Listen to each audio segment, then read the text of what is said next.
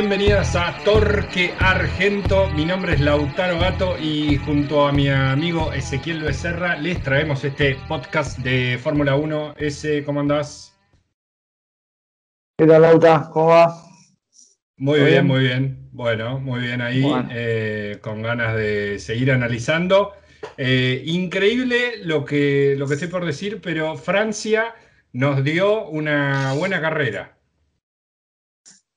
Sí, sí, la verdad que sí. Mira, yo voy a contar una infidencia. Yo la vi en diferido, no la vi en vivo, porque me enteré que me, enteré tarde que iba en vivo. La vi sabiendo el resultado y así todo me pareció que tuvo que estuvo entretenida. Con eso te digo todo. La vi spoileada y me pareció entretenida. claro, es, es, un montón, digo, porque en los grandes premios que tuvimos 2018 y 2019, muy aburridos, dominio de Mercedes absoluto y era una de las teorías de que luego de muchos problemas en Mónaco y en Bakú, Mercedes volvía fuerte en un circuito que le, sentaba bien. Ahora iremos analizando, pero bueno, eh, les decimos que bueno, que nos sigan en las redes, Torque Argento, y que, bueno, que nos vayan también haciendo preguntas eh, cuando vamos compartiendo y demás. Eh, y ya no, nos vamos directo al análisis resumido de las claves de la carrera Luego tendremos eh, tres o cuatro temas de debate que nosotros armamos. Y por último, un par de novedades de noticias que, nos dio la Fórmula 1. Dale, buenísimo. Bueno, arrancamos. Eh, a ver, tuvimos una quali en la cual eh, pensábamos que quizá Mercedes volvía. finalmente, Verstappen totalmente desatado eh, manejando en un modo diablo, modo bestia, ya no sé cómo llamarle, se lleva la pole. Y en la arrancada nomás tiene un problemita Max en la salida de la curva 1 al acelerar, seguramente neumáticos fríos, tiene subviraje y por suerte corrige rápido, metiéndose justo entre los dos marcadores, pero perdiendo la primera posición con Hamilton. Sí, yo para mí ahí no, no me acuerdo de haber visto el informe de la temperatura de la pista, pero debe haber sido un tema, viste, estuvo nublado, ventoso. Posiblemente haya sido un tema de temperatura ahí de neumático y lo sorprendió, digamos. No, se ve que no pudo, no pudo hacer la curva y contracurva y, y lo tuvo que dejar ir para, para no entrar en trompo o hacer una maniobra más peligrosa. Así que sí, sí, la verdad que lo pudo corregir. Igualmente lo pudo corregir bastante corto. Sí, sí, sí, sí. Sí, o sea, los reflejos de Verstappen, ¿no? Sí, sí, totalmente. Bueno, están ahí porque están, ¿no? Por algo. Claramente, claramente. Eh, Checo dijo que durante las primeras 5 o 10 vueltas el coche era prácticamente imposible de manejar por el viento. Sí, ahí, bueno, e-, ese tema del, factor climático me parece que tuvo, tuvo su peso. Eh, eh, no, no me acuerdo con qué, con qué compuesto largó Checo. La verdad que no lo tengo en la cabeza. Eh, pero tal vez también tendría algo que ver con el tema de la, temperatura. Eh, no, sé cómo, cómo, se habrá, cómo se habrá visto, obviamente de arriba del auto, pero era como, como que los dos Red Bull al principio le costó entrar en ritmo. Sí, sí, sí, sí. Hay neumáticos Largaban. los días primeros largaban con el neumático soft, con el rojo.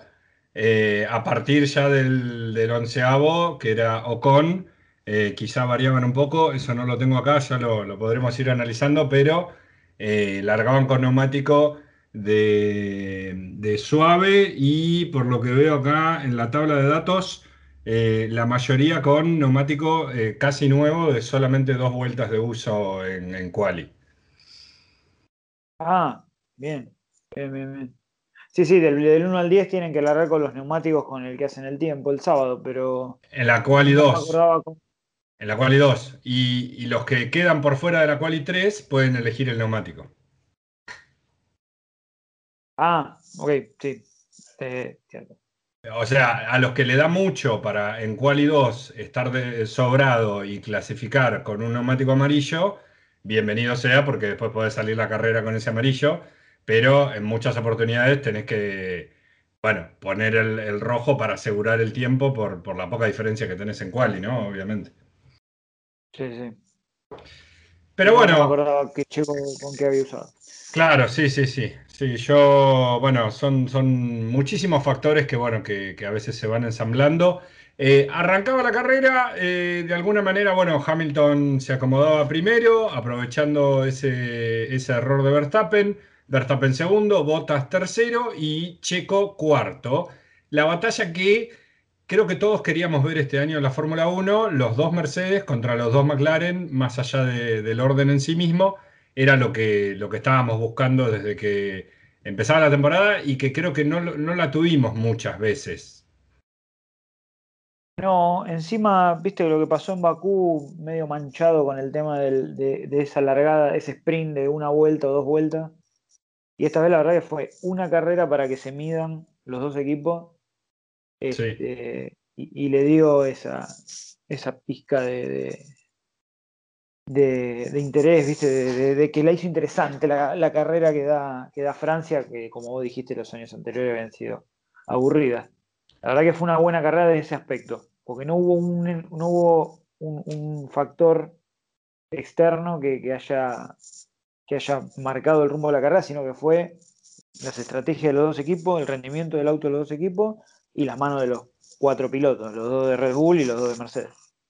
Sí, sí, sí. Sí, yo ya, eh, digamos, con, cómo vienen siendo las carreras este año, me da la sensación que hay un momento de la carrera que son las primeras 10 vueltas, donde todo puede pasar y todavía no sabemos bien el, ritmo de carrera de cada uno. Sí, sí, los autos ahí, digamos, se tienen que, asentar. Yo noté como tres etapas de esta carrera, es las 10 primeras vueltas, así como vos decís, donde todo donde todo se empieza a acomodar. Después hubo como una chatura en la carrera, como que no había cambios grandes, entraban y salían de boxes y, era como que, bueno, listo, este entró, entonces el otro lo pasó, pero en la siguiente vuelta entre el que había pasado, entonces se vuelven a acomodar como estaban. Sí, sí, sí. Ya después sobre el final y cuando empiezan a tener el problemita del desgaste de neumáticos y... Ahí fue una guerra, ahí fue una guerra. Ahí fue una guerra. Y, y, para mí la estrategia que usa Verstappen incluso no era la que tenían en mente al inicio de la carrera. Sí la de Checo y no la de Max Verstappen. Claro. Bueno, ahora, ahora estaremos hablando sobre eso. Bueno, como decíamos, vuelta 11, eh, recién empezamos a ver un poco de acción así importante. Richardo superando a Alonso y Norris haciendo lo, mismo eh, con muy pocos metros de, de diferencia. Eh, ya empezando a ver cómo el McLaren andaba, andaba fuerte y eh, bueno, los muchachos de naranja eh, sobreponiéndose al, al de Alonso que había estado muy bien en las prácticas, pero que ya se veía que, tenía un ritmo un poco más complicado. Sí, la verdad que el tema de ahí de, de Alonso lo había visto en la clasifica del sábado me asombró que, dónde había quedado. Pero bueno, se ve que todavía le falta ahí un poquito de ritmo de carrera a esos autos. Sí, sí, sí. Sí, bueno. Y McLaren están, más sólidos. Sí, sí, sí, sí. Bueno, primera eh, gran carrera de Richardo en el año en McLaren. Eh, creo que era hora ya de que el australiano empiece a demostrar un poquito. Este, y, bueno, y así lo hizo. Eh, vuelta 17, empiezan las paradas en, los pits, justamente Richardo le dicen por el radio, vamos a parar ahora para, hacerle, digamos, para poder pasar a, Gasly, cosa que finalmente eh, termina logrando. Eh, y luego ahí nomás empieza la acción picante e importante con la estrategia. Vuelta 19 para Max y le hace el undercut a Hamilton. Eh, saliendo por delante de él en la, próxima vuelta, cuando Hamilton paró, eh, Max lo, supera ahí terminando la, recta principal. Sí, sí, eso fue, la verdad, ese golpe de escena. para mí tendría que haber sido al revés. Por eso hay un mm. tema ahí de estrategia que está fallando Mercedes. Eh, no sé, no me acuerdo si Hamilton pidió quedarse esta vez, como hace siempre a veces. Eh, pero, pero entró tarde y bueno, le costó lo que le costó. Vuelta, como dijiste vuelta 19, lo primerió y bueno, listo, ya con los neumáticos gastados no tenía mucho más para hacer. Sí, y para esa altura de la carrera incluso lo que te iba a decir era que Checo venía fluctuando un poco el ritmo. Había algunas dudas sobre esto porque eh, en algún momento estaba bastante lejos de, Botas, pero, pero bueno, después se, pudo recuperar. Y, acá un poco esto de la estrategia, ¿no? Nos detenemos quizá a, comentar ya eh, un poco esto. Eh, pareciera que eh, el que está a la iniciativa con la estrategia es Red Bull y no Mercedes como había sido en las primeras carreras. Y de alguna manera es como que Barcelona les pegó un, golpe muy fuerte a Red Bull y ahora están ellos tomando la iniciativa ya en un circuito permanente y Mercedes como con todos los problemas internos con Bottas, con Hamilton, con los, viste, es el cielo y el infierno Red Bull y Mercedes en este momento. Sí, el tema de. Yo para mí Red Bull se está apoyando mucho, o sea, está tomándole ya mucha confianza a Checo Pérez, cosa que no tenía con Albon.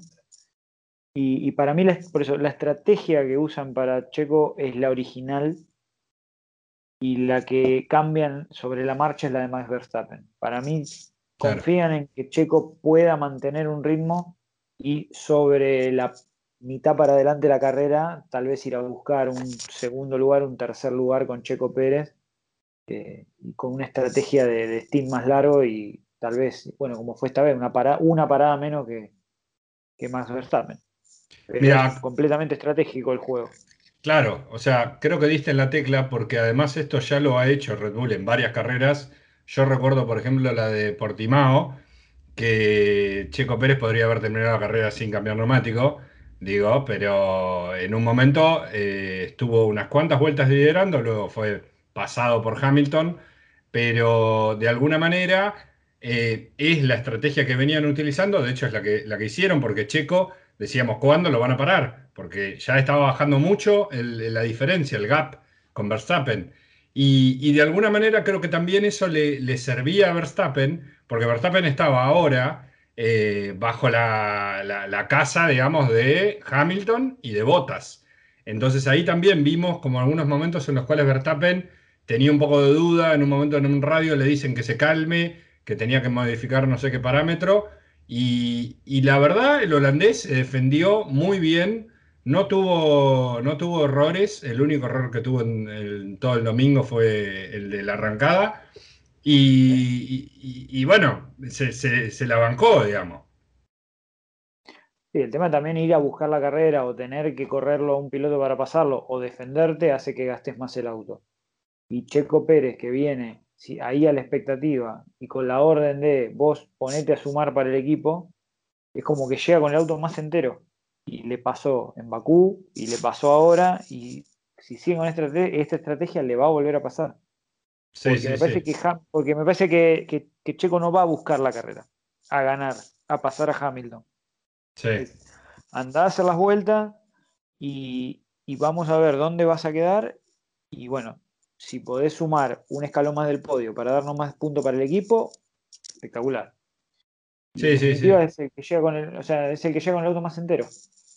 No, y también, a ver, eh, lo dicho, ¿no? Verstappen, eh, ahora podemos, más adelante podemos eh, ahondar en esto, pero digo, está en un momento que maneja como una bestia, como e, e, es, desatado, yo creo que Hamilton lo mira así como de reojo y dice, uy, la puta madre, me van a, me van a comer vivo, porque ya creo que debe estar pensando eso. pero también es verdad que esto que vos decís hace que Verstappen pueda tener abandonos de carrera o caídas por problemas y demás porque sobremaneja las 24 horas. Eh, entonces, la tarea de Checo es, ante un problema de Verstappen, bueno, vos tenés que estar ahí. Y, fue lo que pasó justamente en Baku. Claro, no rompas el auto, vos tenés que estar ahí. Claro. Para, para, para cubrir. Incluso creo que Checo dijo, si me dabas dos o tres vueltas más, quizá lo, lo alcanzaba Hamilton. Claro, que fue que es totalmente lo opuesto de lo que pasó en las primeras carreras con Checo. Sí. Él salía a arriesgar. ¿Y cómo terminó? Sí, sí, sí. Y ahora ya no está arriesgando. Larga la carrera. Y llega como está llegando. Me parece que le hizo el clic también a Checo y lo entendió. Sí, sí, sí, sí. Bueno, vuelta 33, eh, veíamos cómo, digamos, Max se, se, la bancaba ahí, pero también decía en los radios que no iba a llegar hasta el final, que no, no tenía confianza en esos neumáticos ya. Y eh, bueno, neumáticos le habían puesto neumáticos duros, ¿eh? Digo, Max se banca esa batalla con neumático duro, lo que los debe haber castigado para dejarlos atrás a Hamilton y a, y a Bottas. Eh, y eh, entra, eh, o sea, Max había entrado en la vuelta 19, vuelve a entrar en la 33, neumático duro, y ahí dijimos, ¡opa! Entra Max. Bueno, entra. ¿Qué pasó? Yo dije, uy, no, viste. Bueno, entra, vuelta 33, lo pensás, quedan 20 vueltas. Con el diario del lunes y con la estrategia, Red Bull tenía, habrá tenido medido que por el ritmo bestial de Verstappen y por la diferencia que tenía con la parada y lo que necesitaba para alcanzar, a Verstappen le iba a alcanzar para, para superar a Hamilton. Le podría haber salido mal a Red Bull, porque si Bottas lo aguantaba un poquito a Verstappen no llegaba, pero le salió bien. Sí, bueno, fíjate que después, nueve vueltas más adelante, eh, lo pasa a Bottas, o sea que ya en la 42, ya ahí ya Red Bull sabía que le había salido bien, porque eh, los Mercedes estaban con las ruedas duras y se venían cayendo a pedazos. Así que eh, eso, eso lo ven haber previsto. Y sí, obviamente, si sale bien, sos el mejor del mundo, si sale mal, bueno, boludo. Pero la verdad es como viene con las estrategias, era obvio que le iba a salir bien. Por eso, vuelta 33. En nueve vueltas lo alcanza Bota que se venía cayendo. Sí. Sí, sí, sí. Y, y, Botas recriminándole que era una estrategia, una carrera para dos paradas, ¿no? bueno, ni hablar, ni hablar de la tensión eh, Mercedes con Botas. Eh, Botas tiene un error en la vuelta 11 en la llegando a la, creo que superando el, terminando el primer sector, eh, antes de la horquilla, que se va por completo. Eh, digo, y, en algún momento Botas evalúa, dice por radio, evalúa ir por el plan B, que por lo que entendemos hubiera sido parar dos veces. Ahora. Sí, sí, hacer lo eh, mismo, poner medias otra vez. Claro, y, y, más allá de lo que le estaba exigiendo, lo importante de ese audio es cuando dice eh, ustedes nunca me escuchan. O sea, lo, dijo para, para, lo escuche todo el mundo. Sí, sí. Y esas cosas son hablan de que se va, digamos, ¿no? Eso. Innecesario. Pero además. algo quiere decir, algo quiere decir. Claro, algo quiere decir. Y en una cuestión técnica de manejo, cuando Max lo, aprieta a botas llegando ahí en la. Bueno, la, la recta esta de Mistral, que es larguísima tiene una, chicana en el medio eh, y es la mejor zona para adelantar por el DRS. La primera recta tiene DRS, la segunda no. Eh, Max lo pasa luego de la, de la chicana, pero porque Bota sale muy mal pisado, Max le hace una tijera por adentro, eh, en la, digamos, entrando, saliendo de la chicana, y Botas ante la presión se cae a pedazo. Ese es el punto. ya vuelta, es que ya vuelta 42 no tenía con, ni siquiera con qué acelerarlo ese auto. Por eso después pasan siete vueltas más y lo pasa Checo en el mismo lugar. En el mismo lugar. A todo esto Hamilton, a todo esto Hamilton, bueno, tenía la suerte de que venía escapado, tal vez venía un poco más entero con el tema de los neumáticos, porque no tenía que andar defendiéndose ni, ni forzando maniobras. Pero pues son vuelta 42 lo pasa más, vuelta 49 lo pasa Checo. Y ya una vez que, ya, ya está bien. Eh, Checo, eh, esto es atrás, ¿no? De donde venía Max. Max ya venía cortando distancia. Sí. Bueno, y llegan a la vuelta 52 y bueno. Bueno, y, y déjame, antes de, antes de analizar lo que pasa. ¿Cómo? Te dejo para que cierres la vuelta 50-53. Mira, pero, eh, pero antes quiero hacer una, salvedad. Cuando Max entra en la vuelta 33 a cambiar duras por medias, Después creo que en la, vuelta siguiente ya, o, ahí nomás, lo supera a Checo y, Checo le da, le, da el espacio, eh, obviamente sin, sin problema. Se escucha en el radio que Max le agradece, le dice que le agradezcan a Checo por eso. Y Checo le eh, dice en el radio, eh, díganle que, que apriete, que, que, vamos a por ellos, ¿no? Eso, como, como lo que viene pasando en Red Bull en los últimos años no fue del todo bueno, me pareció un momento mágico porque Red Bull está en, su punto justo. Dicho esto, Max venía como una bestia, vuelta 52, eh, eh, para ese momento, eh, como, como habrá sido la carrera de Bahrein, veíamos bien, venía, yo venía viendo los cronos y, no podía creer que en Francia tuviéramos una buena carrera, lo, dicho, y la verdad Tremendo el overtake, pero digamos, no, no le tomó mucho trabajo. Recta principal, DRS abierto, se mandó para hacia la izquierda, o sea, agarró el rebufo, se mandó a la izquierda, agarró la, chicana y chao.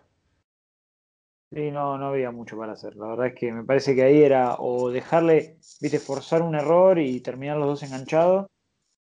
Eso es algo que en Fórmula 1 no pasa, tal vez lo he visto acá en el TC en Argentina, pero no en la Fórmula 1. Bueno, salvo algunas cosas puntuales. Sí, este, sí. Pero por, por, no sé, Cena y Pro, pero esto fue hace muchos años, ¿no? Pero es algo que ya no se hace y la verdad es que no tenía mucho más para hacer Hamilton. Así como Bottas no se pudo defender, Hamilton sabía que no, no tenía más para hacer. Bueno, eh, no sé cómo se lo habrá tomado, pero. y Difícil, ¿no? Para, para una mega estrella como Lewis Hamilton, este momento debe ser complejo. Sí, también Hamilton estuvo donde está ahora Max Verstappen, ¿no? Debe, debe saber mm. Lo que es estar en, los zapatos de, de, Max Verstappen porque él lo ha hecho a los, entre comillas, jovatos de su momento. Ayer, eh, haciendo un, edit del overtake de, de, Hamilton, de Max a Hamilton, cuando termina, o sea, ya pasado el, sobrepaso, digamos, eh, Hamilton dice en la radio, mm, pocos segundos después de, concretado el sobrepaso, eh, Max es muy rápido en las rectas, no, no tenía chance, es muy rápido en las rectas y, y de alguna manera esto viene a ser un golpe muy fuerte en la mesa de Red Bull eh, en un circuito que, como decíamos, se le sentaba bien a Mercedes y estira la ventaja en el campeonato de constructores y, Verstappen lo propio. Y, yo no me quiero adelantar ese, ¿no? a lo que pueda pasar, pero me da la sensación que, que por lo menos podemos tener, digamos, mucha batalla ahí y me da la sensación que Red Bull eh, está mejor pisado eh, hoy en día que, Mercedes.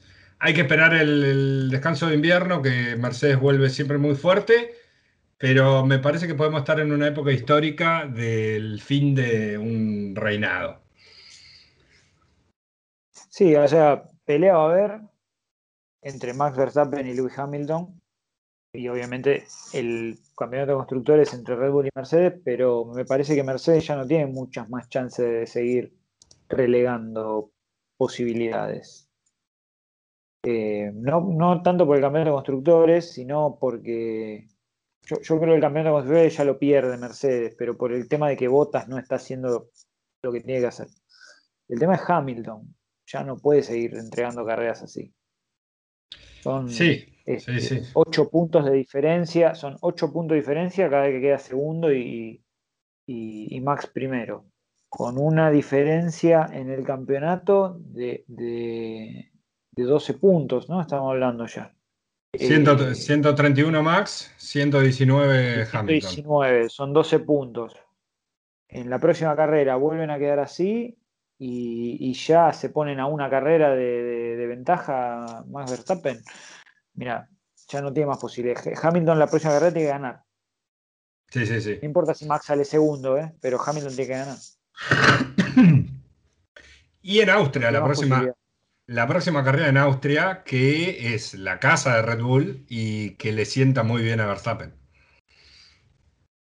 Sí, por eso. No sé. La verdad es que ya ahora, viste, creo que el primer podcast hablábamos de que lo gana Hamilton y yo te digo que yo soy hincha de Hamilton, quiero que lo gane él, pero ya no tiene más posibilidades, ya no puede seguir relegando nada. Tiene que ganar, la próxima la tiene que ganar. Después se puede volver a tomar un descanso, pero tiene que empezar a. A ganar de vuelta. A, empatar. Tiene que empezar a empatarle el marcador a, a Max. Sí, sí, sí. No, yo, yo coincido, coincido eh, y, me parece que esto eh, nos está dando una, gran temporada y, espero que, la batalla siga hasta, hasta el final. Eh, y, la verdad que me, o sea, me pone muy contento por, por, Checo, digamos, latinoamericano como nosotros, que pueda rendir en ese alto nivel y que sobre todo pueda aportar a Red Bull a que haga más entretenido todo. Eh, quizá en algunos momentos este año con algunas dudas con él, con las clasificaciones, con alguna cuestión, pero creo que está cada vez más asentado y que, que de acá en más va a ir para arriba, claramente, no, no para abajo. Sí, mira, el tema de, de, de Red Bull ahí, eh, van, a, a, tener que van a tener que ponerse de acuerdo y, empezar a hacer el mismo trabajo Hamilton y, y, el mismo trabajo que están haciendo Max y Checo. Y Bottas, eh, sabiendo que es su último año, podría cooperar un poco y, estar un poco más adelante. El tema que tiene que corregir para, volverse a, ubicar donde tiene que estar. Sí, sí, sí. Bueno, eh, hoy escuchaba un dato. Eh, Red Bull nunca había ganado tres carreras consecutivas en la era híbrida de la Fórmula 1 desde el 2014. ¿No? Cumplido el 2014. parece, una estadística, parece una estadística del NFL esa. claro, pero digo, e, es, también un poco la muestra del, del presente, ¿no? De lo complicado que está Mercedes. A ver, yo, mira, es un poco uno de los temas que vamos a tratar. Ya tratamos un tema que era lo de la estrategia de Red Bull y el tema de Mercedes, que es el tema, el segundo tema que vamos a tratar, pero ya lo podríamos, sí, enganchar esta pregunta. Es el problema de Mercedes es, es un problema para mí. Ellos están confiados de lo técnico. Entonces dice, bueno, yo ya sé que soy este, estable, que tengo un buen elemento técnico, pero me parece que se están olvidando la estrategia. O sea, como que siento que ahora te das cuenta de que lo que suplían en estrategia era con técnica, con, medio técnico. Y, Red Bull ahora está usando todo. Sabe que está un, pequeño, tiene una pequeña diferencia con técnica con, con Mercedes, pero está haciendo mucha diferencia con la estrategia. Entonces, para mí, eh, eh, eh, no, es que, no es que está fallando técnicamente Mercedes, sino que nunca aplica estrategia, no está aplicando estrategia. O sea, es fácil, era fácil. Este, ¿Cuánto, cuánto de esto? claro, era fácil hacer una estrategia con una diferencia mecánica, técnica muy grande. Y ahora, bueno, no sé. ¿Cuánto, ¿Cuánto, de esto lo podemos atribuir al, momento deportivo que está atravesando Botas, no? Y pero eso te afectaría al, campeonato constructor. Bueno, lo que pasa es que ellos miran las dos cosas, si tienes razón. Sí, sí, lo de Botas es un, lo de Botas es una piedra en el zapato ahí. O sea, lo, digo, lo digo porque Hamilton es Hamilton y, rinde siempre. Eh, rara vez no, no rinde, por algo cobra lo que cobra. Pero me parece que justo, digamos, de alguna manera, Red Bull encontró en Checo, al parecer, la, pieza que necesitaba para ponerle las cosas difíciles a Mercedes. Y justo en ese año, Bottas decide eh, estar peor que nunca, porque es su peor año en Mercedes seguramente. Y todo empieza en esa segunda carrera en Imola con el accidente que tiene con George Russell, que le cuesta al equipo un millón de dólares y que incluso complica las finanzas del equipo en este año de eh, corte presupuestario y, demás, eh, límite presupuestario. Eh, con lo cual, bueno, es como una, tormenta en varios aspectos lo de Mercedes. Sí, porque no, no, ayuda a generar una estrategia de carrera, que Checo sí lo hace. Este, por eso también, viste, yo pensaba, digo, bueno, Checo lo ponemos como empleado del mes si querés. La fotito ahí como en el McDonald's, con el cuadrito. Sí, como McDonald's, claro. Cruz del mes, Checo Pérez, sí, de todos los equipos. Y Botas está para suspenderlo sin goce de sueldo, porque la verdad que se está complicando toda la estrategia. Eh, y están teniendo problemas de neumático, para mí sí. Pero, pero, o sea, como que no pueden adaptar el auto a, cómo están comportándose los neumáticos, que yo no sé si Pirelli los estará haciendo así porque les pidieron que lo hagan así. Así como. Eh, y, viste, no me los hagas tan predecibles, tal vez le hayan dicho a alguien, si querés. Ah, mira, está bien, está bien. Eh, y porque si vos sabés que el, el neumático duro aguanta 25 vueltas. Bueno, que aguante 24 y medio. Y te hace lo que pasó.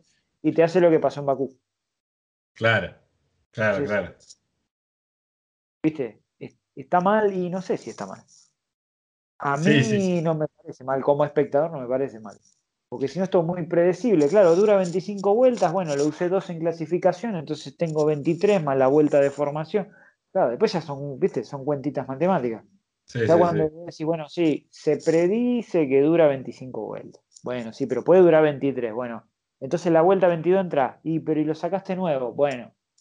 Y sí, sí, no, yo, yo, abono a, yo abono a tu teoría y, creo que, está bueno eso, ¿no? Que, traiga un poco de, sorpresa. Y la verdad que incluso mezclando esto que estábamos hablando con eh, los otros resultados eh, por debajo, que tuvimos a, a las Ferraris afuera de los puntos, no podían encontrarle la vuelta a la, carrera con los neumáticos. Y, bueno, y eso, eso se ve, ¿no? O sea, eh, el, auto de Mercedes este año, lo que todo el mundo dice es que tiene más problema para calentar los neumáticos. Hamilton lo logra porque es él, y Bottas, que justamente le cuesta eso, no puede poner los neumáticos en temperatura y, se le empieza a complicar todo. Por eso, yo no sé si esto fue un tema de particular, no me acuerdo de qué pasó en Bakú con el tema ese. Parece que sí, no, no creo que hayan tenido problemas de, de calentar los neumáticos, pero acá estaba, para mí estaba muy nublado, no tenía temperatura de pista, eh, y si el chasis no ayuda, sí, no los calentás ni en pedo los neumáticos. No, eh, hablando brevemente de lo que pasó post Baku. Ojo que para mí, perdón, perdón, para, para mí Red Bull tuvo el mismo problema, por eso las ruedas duras de, de Max Verstappen duran 14 vueltas. Claro, claro, claro. mismo no, sé si es un tema Mercedes, me parece un tema en general que no podían calentar neumáticos. No, y, fíjate que, y fíjate que Checo. y Alfa Tauri no te das cuenta. Sí. Y, Checo con otra estrategia dura un montón más eh, esos neumáticos y apuesta a un stint, a un segundo stint de ataque total, eh, con, gomas, digamos, más, eh, más nuevas, un, stint de, de ataque como en algún punto también lo veo en esa estrategia habitualmente a Norris, que está teniendo una temporada espectacular, se volvió a poner eh, en, digamos, en el top 5, en el top 5 de, de, la clasificación. Y, tiene como esa, esa segunda parte de la carrera donde se empieza a decidir todo, un, rendimiento tremendo. Eh, lo mismo con Pierre Gasly, que la verdad son de los pilotos jóvenes sacando a Verstappen, que ya está como en la elite. Eh, hoy creo que Norris y Gasly están un pasito por encima de, Leclerc. Mirá lo que te digo. Y lo que pasa es que me parece que Leclerc no lo está ayudando mucho el auto. Más allá de que cometió algunos errores, por ejemplo en Bakú, errores propios que nada que ver con el auto, eh, no, no le está ayudando mucho. Y, y, y Gasly al Alfa Tauri le está sacando lo que ya no tiene le está sacando de más de lo que puede dar. Sí, sí, sí. Eh, y, Norris, bueno, Norris para, para McLaren es su piloto uno y, también le quiere sacar, le quiere sacar cualquier cosa. ¿Y qué me decís? Que, por ejemplo, hay, un escalón ahí, viste, que quieren compartir con, con Aston Martin y Aston Martin no está pudiendo sí. afianzarse bien en ese lugar. Sí, sí, sí. Sí, sí, sí. ¿Y qué me decís de Alonso octavo? ¿Eh? Bueno. La verdad es que Alonso, insisto, eh, como piloto, o sea, yo soy hincha de Hamilton, pero en su momento, para mí Alonso me parece por encima de la media. es, es, un piloto profesional, digamos, es, no sé, lo veo Cuando, tiene un auto que puede manejar, ya lo ves que se mueve diferente el auto cuando lo maneja Alonso. No sé, es como llevado acá al, al ámbito nacional, es como decirte, no sé, el Flaco Traverso, ponele, o Guillermo Ortelli, viste, lo, manejan, los autos los manejan. Sí, sí, sí. Son, son, son pilotos, no son choferes, son pilotos. Sí, sí, sí. es eso, lo, ves, lo ves cómo se mueve el auto, ¿no? Sí, dónde frena, cómo frena, cómo dobla, cómo lo cuida. Eh, se nota en el auto. Lo que pasa es bueno, es el Alpine, Alpine este, no sé cómo se. Todavía no lo aprendí a, pronunciar. Alpine. Es lo que es. Alpine, es, lo que es. Es lo que es, sí, sí, sí. No, bueno, eh, esto, que, esto que vos decías, ¿no? Como de alguna manera eh, Aston Martin queriéndose meterse en esa pelea, hoy, digamos, está en esa pelea con Alfa Tauri que tiene 45 puntos Aston Martin 40 y un poquito más abajo Alpine con 29. Yo creo eh, que Alfa Tauri está en un gran año y que su noda, si no sigue haciendo todas las cagadas que está haciendo últimamente y con lo, fuerte que está Gasly, Alfa Tauri debería terminar el año por encima de Aston Martin. Pero no lo tengo tan claro, ojo, eh. o sea, en Aston Martin Vettel está levantando, y Stroll tiene errores, pero también es consistente. No, o sea, no me extrañaría que Aston Martin eh, termine el año también por encima de, Alfa Tauri. Me parece que ahí tenemos una linda batalla en la zona media. Y vamos a ver qué pasa acá para adelante. Si Aston Martin suma los dos pilotos y Alfa Tauri solo suma Gasly, bueno, sí. Sobre las últimas carreras vas a tener a Aston Martin ahí arriba. Porque Gasly te suma 6, 8, no sé, 5 8, 10, te capaz te gana una carrera y su noda es 0, 0, 0, 0, bueno, listo. Todos los puntos que haga Gasly, dividirlo por 2. Entonces... Sí, sí, sí. Hablando, hablando del japonés errante, eh, no sé si viste el, choque que tuvo empezando la quali, a un minuto y medio de haber empezado la quali, eh, en la recta principal dobla para, para encarar hacia la izquierda y se le va el auto a la no sé dónde termina estampado contra la pared. Sí, sí, es. Pero comienzo de la cual comienzo de la cual y no tenés que hacer el mejor tiempo de la historia. Eh, ¿Por, ¿Por qué se te va el auto ahí? No, no, una cosa. Igual insisto, tiene todo que ver con la pista. Pista y neumático. Esta carrera fue pista y neumático. Clima, pista y neumático. Para mí lo quiso acelerar porque fue, fue como una, viste, como que lo quiso acelerar corrigiendo y ahí lo perdió. Claro, pero bueno, a ver, la, comienzo de la quali 3, quali 3, tenés que hacer... Quali 3, no, no, claro, O sea, es la primera tanda, no me acuerdo si era de 1 a 2, de 1 a 3 o de 3 a 1, pero... No, no, no, eh, el, comienzo de la, el comienzo del sábado, en la quali 3, un tiempo decente como para estar en los 15 primeros. Eh, eh, conocer el circuito, fíjate dónde hay viento, dónde, está, dónde están los puntos más complicados para vos. Bueno, ahí terminó. Contento debe estar Helmut Marco con, con ese hecho. Viste que lo tiene, lo tiene alquilado a Yuki, lo, lo, caga pedo cuando puede, se lo llevaron de Inglaterra a Italia para hacerle una supervisión 24/7 y bueno, sigue cometiendo errores, tuvo que salir del pit lane porque cambió la caja. Y después, bueno, sí pudo subir algunas posiciones, eh, pero bueno, no, no llegar a los puntos. Pero bueno, Alfa Tauri necesita que esté un poquito más, más consistente. Y el tema es que a quién traes. Porque Alfa Tauri es el ascenso de los de la GP, GP2, ¿no? Pero se llama la, que viene, la telonera. La Fórmula 2 y traer a otro, ¿viste? Pobre pibe. Sí, sí. No, no, no creo que, no creo que suceda y que Red Bull eh, queme otro, otro joven piloto. Eh, el que había movido mucho por, por, su no. Otro por algo. Claro, por, claro, pero pero algo se quemó solo. Por Albóndiga y por, por Kvyat. Ponelo a Viat. Ponelo a Viat de vuelta. Sí. Pero no, pero Albon, Albon, Albon lo suben a Red Bull teniendo, no sé, eh, siete, ocho carreras, ocho carreras, no, no existe. No existe. Lo mismo Gasly. ¿eh? lo mismo Gasly. Fue, un Gasly. Fue un castigo a Gasly. Sí, sí, sí. pero bueno. Pero, no sé qué va, qué, qué va a quedar. Nada tiene que terminar este año, pero no sé el año que viene. Y, si te pregunto por Vettel en Aston Martin, ¿cómo lo ves?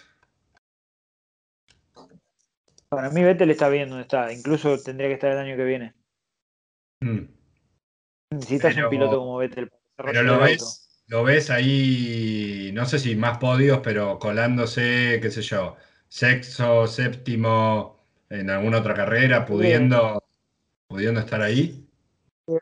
Sí, si el auto le da, no va a cometer errores como para no estar donde el auto le deje estar. Claro. Stroll sí, Stroll sí se puede mandar una cagada, tener un auto para ganar y, no ganar. Pero él, el, si tiene para ganar, va a ganar. Sí, sí, sí. Bien dicho. Bueno, eh, vos habrás visto muchas qualis, ¿no? O sea, este sistema de quali eh, es relativamente novedoso. Stroll en la quali tenía para hacer la vuelta rápida para clasificar a la, a la quali 2 y resulta que empieza la vuelta rápida, no le convence la vuelta, dice, ay, no, no, no me gusta. Y después, sobre el final de la quali 3, tenemos una bandera roja de Mick Schumacher que extrañamente se da contra la pared, no en la vuelta rápida, porque ya había clasificado Q2. Y Stroll, como no tenía crono, se quedó último en la, en la grilla, porque ni siquiera había hecho una vuelta medianamente rápida. A mí me parece un error error, pero, o sea, completar la vuelta rápida, por, más que no sea la mejor, completarla igual. Como diría eh, en Los Simpsons, eso ya se ha visto, digamos, ¿eh? no, es nuevo. Este, no, no, ha pasado, ¿eh? que se queden sin tiempo y, y por una mala, mala decisión, incluso mala suerte. Sí, sí, yo lo he visto eso. No, no es novedad. Y el tema es que, bueno, ¿cuánto podés repuntar? También largás al lado de Haas, o sea, ya te ganaste pasar cuatro equipos, ya te, ya largar último, pasaste, ya sabés que pasaste a cuatro, pasaste a los dos Haas y a los dos Williams. Sí, de en la primera vuelta. de mínima pasaste esos dos, esos cuatro. Así que bien, porque cuando te ponen la gráfica en la tele, tenés flechita verde con el 4, que no todos tienen ese número. Este, claro, el tema que después te, encontrás, ya te empezás a encontrar con los, con los alfa, que te puede costar un poquito más y mi Raikkonen para pasar, lo pasás y ya después te empezás a encontrar con Aston Martin, Alpine y, y Alfa Tauri. Eh, es como que la tenés que remar un poco más, saliendo último. Pero, pero sí ha pasado. Ha pasado. Bueno, tal vez, tal vez Vettel largando en ese lugar hubiera hecho más que Stroll. Lo que, lo que te iba a decir es que eh, Aston Martin casi, eh, digamos, con la misma estrategia de Baku, alargando el primer stint de, de Vettel y de Stroll, eh, en un momento yo digo, ¿pero qué quiere? ¿Que se le, se le vuelvan a pichar los neumáticos al, hijo de, de, Papi Stroll? Porque lo, ahora justo estaba viendo si podía encontrar pero, pero bueno, evidentemente tienen esa estrategia, largaron con neumático, digamos, duro y lo llevaron, mira, vuelta 34, todavía no habían parado ninguno de los dos. Eso, pone un neumático duro, 0 kilómetros. 34 vueltas. ¿Le ponen un duro de 34 vueltas para largar último? No, porque podían elegir el compuesto. Por eso, pero ¿qué le ponen? Un duro nuevo supongo que nuevo, y les dio para estar. No, y dura 34 vueltas. claro, más. perdón, más de la mitad de la carrera. Eh, y, bueno, y después pudiendo, digamos, eh, bajar pocas posiciones, porque, bueno, por la diferencia que habían conseguido, pero no sé qué se les pasa por la cabeza a Red Bull, a Red Bull, a Aston Martin, que les gusta alargar el primer stint todo lo que puedan. Sí, también hay que tener en cuenta el peso del auto, es mucho más pesado el auto al principio de la carrera, tiene todo el peso del combustible, se gasta más.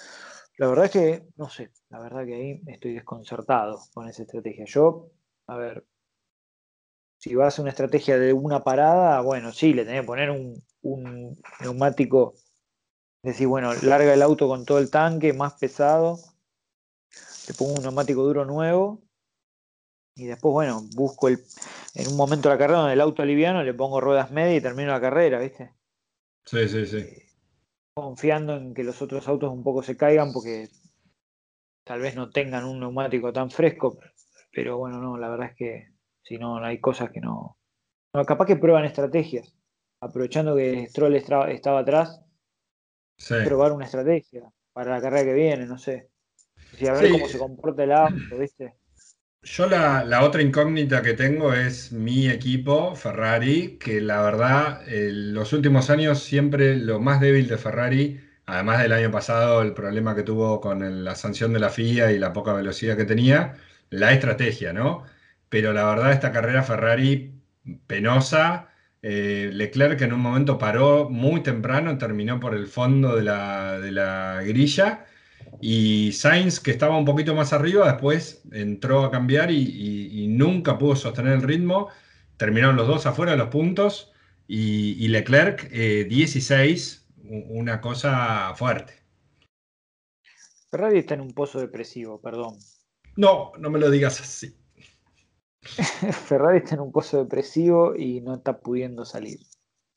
Este, Capaz que cuando se den cuenta y salgan son imparables, pero ahora están como en un. Están haciendo un pozo bajo la gran T, digamos, no, no. ¿Sabes lo que más. ¿Cómo se salir de acá? Cavando. Y bueno, y siguen cavando y no van a salir nunca más. ¿Sabes lo que más bronca me da? Que en la carrera, que Leclerc eh, podría haber tenido buenas chances de, no sé si, bueno, de ganar o de hacer podio, eh, la cagaron en Mónaco. Eh, quizá quizá podría haber ganado la carrera, qué sé yo. Sí, sí, sí. Si ganaba, si largaba primero esa carrera, la ganaba. Y, tenían que revisar todo el auto y dijeron, no, revisamos solo un lado y la única carrera que quizá más chance podía tener, porque, a ver, entendamos una cosa, ¿no? O sea, eh, los circuitos permanentes, eh, como este, como el que vienen ahora, eh, el desarrollo del, monoplaza es distinto a un circuito trabadísimo como Mónaco y como Baku. Entonces, eh, Ferrari no pudo siquiera aprovechar el momento que, tendría que haber aprovechado mejor. Ahora ya quedó eh, bastante ya lejos de, de, McLaren en el tercer lugar. Yo creo que, digamos, eso debería suceder, que McLaren termine tercero, Ferrari cuarto y, bueno, y la lucha por el quinto lugar. La otra cuestión es que, por lo que dicen, ya Ferrari no trabaja más en el auto de este año, enfocado en el auto del año que viene. Sí, pero así vienen hace tres años. sí, sí, sí. Siempre en el auto del año que viene. Sí, sí, o sea, el año pasado tenía que trabajar en el auto de este año y este año trabaja en el del año que viene. No, es verdad que Ferrari tuvo una levantada de nivel importante este año, pero bueno, ya esta carrera me parece que los puso en, un baño de realidad, eh, e incluso admitido por Binotto, que no tiene problema en admitir esas cosas. Eh, pero bueno, veremos a ver si por ahí eh, Austria, la doble fecha, le siente un poco mejor. Eh, ya quizá como para ir cerrando la cuestión de Francia y algunos últimos análisis que tenemos, eh, bueno, lo que, lo que se, nos, se nos viene es Austria. Eh, y bueno, 27 de junio y 4 de julio, ahí 10 de la mañana acá en Argentina. y, ah, bueno, lo que, a ver, decíamos, ¿no? Como para ir cerrando esta, esta parte.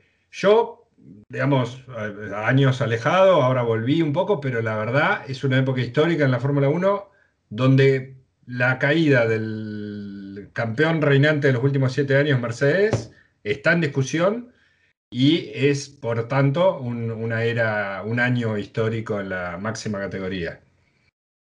Sí, que si lo da vuelta, ojo, pero bueno. Ojo. Eh ojo porque si a fin de año da vuelta la tendencia y te sacan los dos campeonatos, Mercedes, ya van a decir, bueno, no, está bien, listo, no nos confiamos más.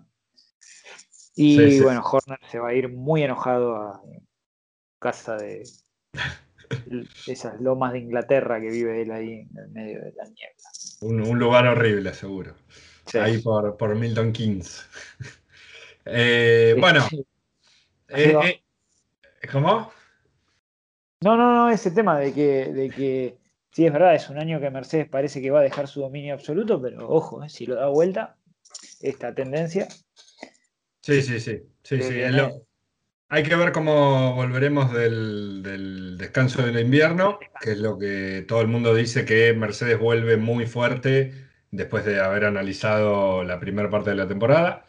Eh, lo cual falta todavía para eso, porque ahora tenemos doble fecha en Austria y recién después nos vamos a Inglaterra a ver si Mercedes anuncia en Inglaterra que van a tener una dupla inglesa con George Russell y hacen oficial ya ah. la, salida de, Botas.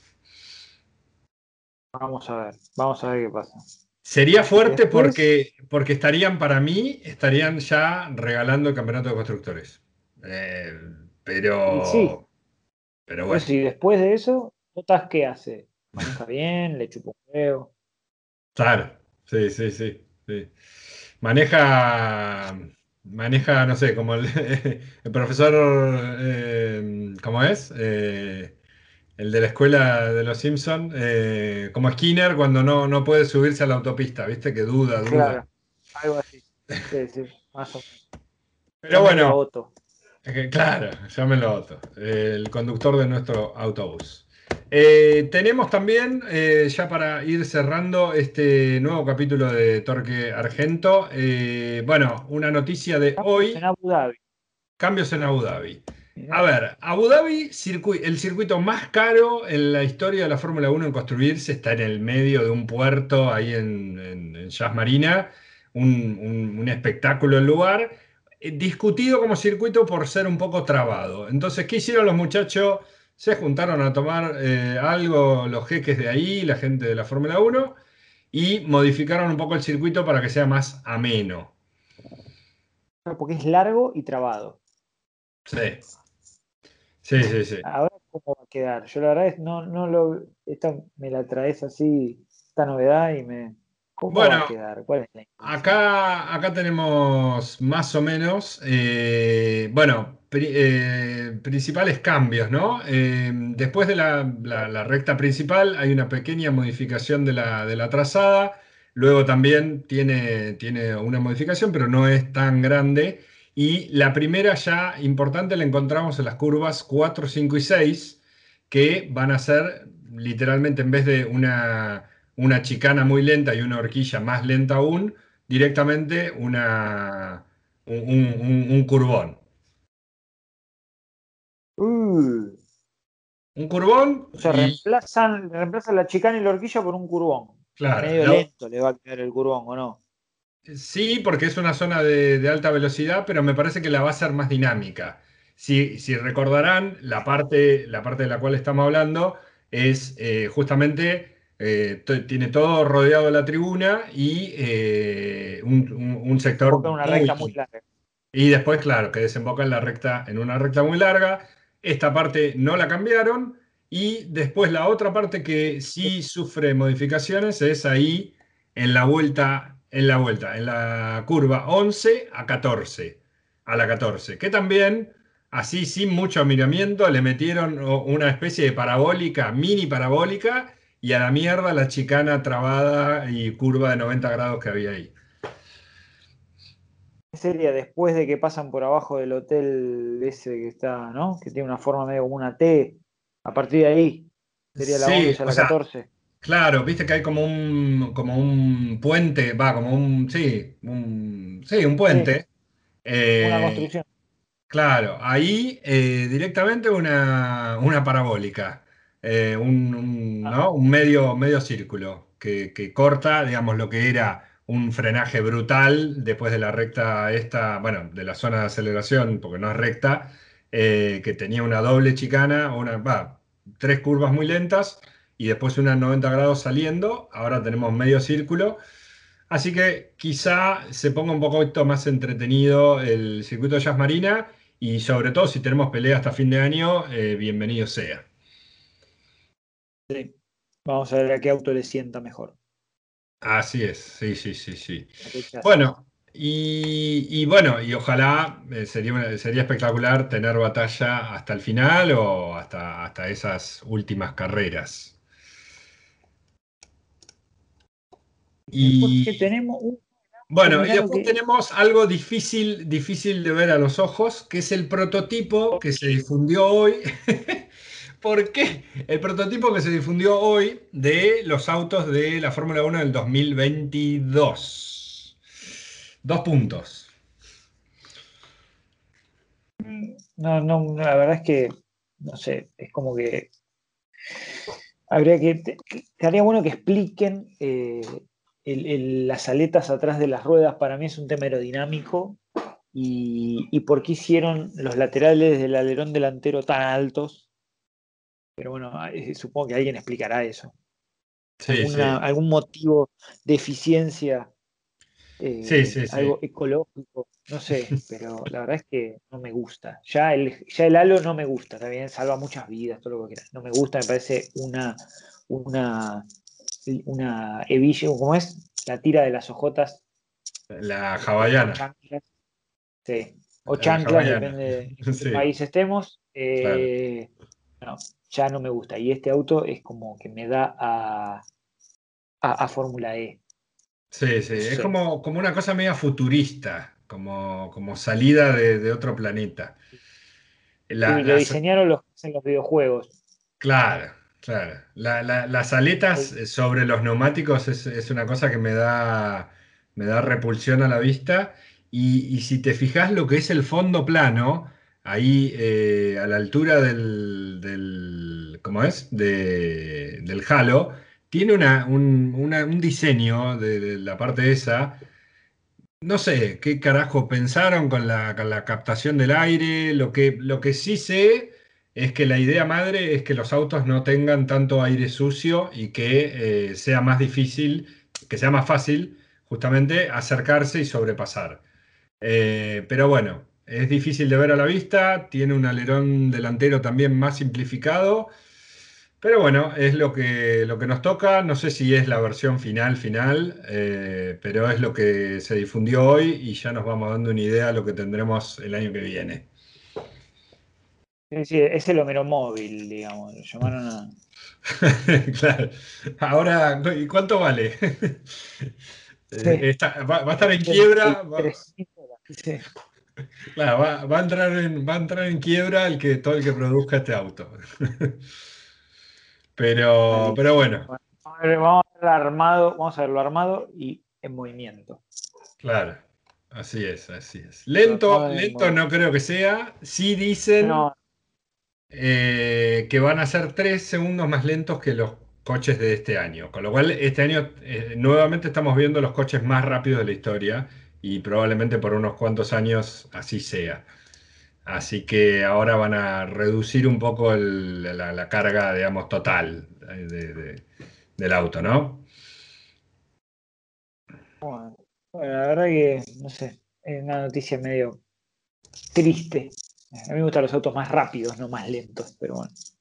Sí, A, mí, a mí también, eh, incluso se, se me hace como es una forma rara de cerrar este podcast, pero eh, son noticias que no me quiero enterar a veces, ¿viste? Es como ver cómo hacen los efectos especiales del Señor de los Anillos. No, no me, no me saques la ilusión, déjame la película así como está. Y, viste, y que me digan eso de la Fórmula 1 de la que viene, bueno, ojalá que no sé, que, no sea tan así, de última. Tenemos suerte y no lo hacen. Pero bueno, bueno, entonces tenemos Austria la semana que viene y la otra y a ver si repunta un poco Mercedes y... Sí, sí, sí. Y después tendremos en Silverstone, el Silverstone tendremos la carrera sprint el sábado, así que ahí también viendo cosas nuevas, ya, ya nos vamos preparando psicológicamente para eso. Oh, la carrera sprint. Ya este año. La, la, clasificación al... Ya tuvimos una, ya tuvimos una. Eh, claro, en Baku. La de Bakú, ya tuvimos una. Segunda carrera sprint del año será ahí en, el Silverstone, pero, pero bueno. Claro, la primera oficial. Y vamos a ver cómo sale. Eso es sábado. La verdad es estoy medio. sábado. Es hacer el sábado. Después de la clasificación. O antes. Claro, corren, corren eh, la clasificación de la clasificación. Eh, o sea, la clasificación de la carrera sprint al sprint y después la, carrera de sprint que el resultado final da la grilla para el ah, domingo. El resultado de la carrera de sprint da, bueno, no tiene, eh, algo, tiene algo interesante entonces, está bien. Van a querer ganarla.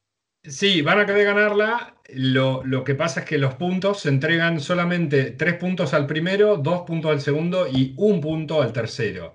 O sea, vos vas a querer eh, situarte arriba porque largás así el domingo pero al mismo tiempo no tiene mucho premio el hecho de ganarla o estar en el podio. ¿Por qué? Para que no perjudique o no, digamos, no modifique mucho la naturaleza del campeonato de pilotos, eh, porque si vos pones 10 puntos para esa carrera y estás modificando todo. Y estimo que con, los neumáticos que terminás esa carrera son los que largás al otro día. Y no sé, ¿eh? porque son 33 vueltas. Me parece que... Ah, pensé que era una carrerita.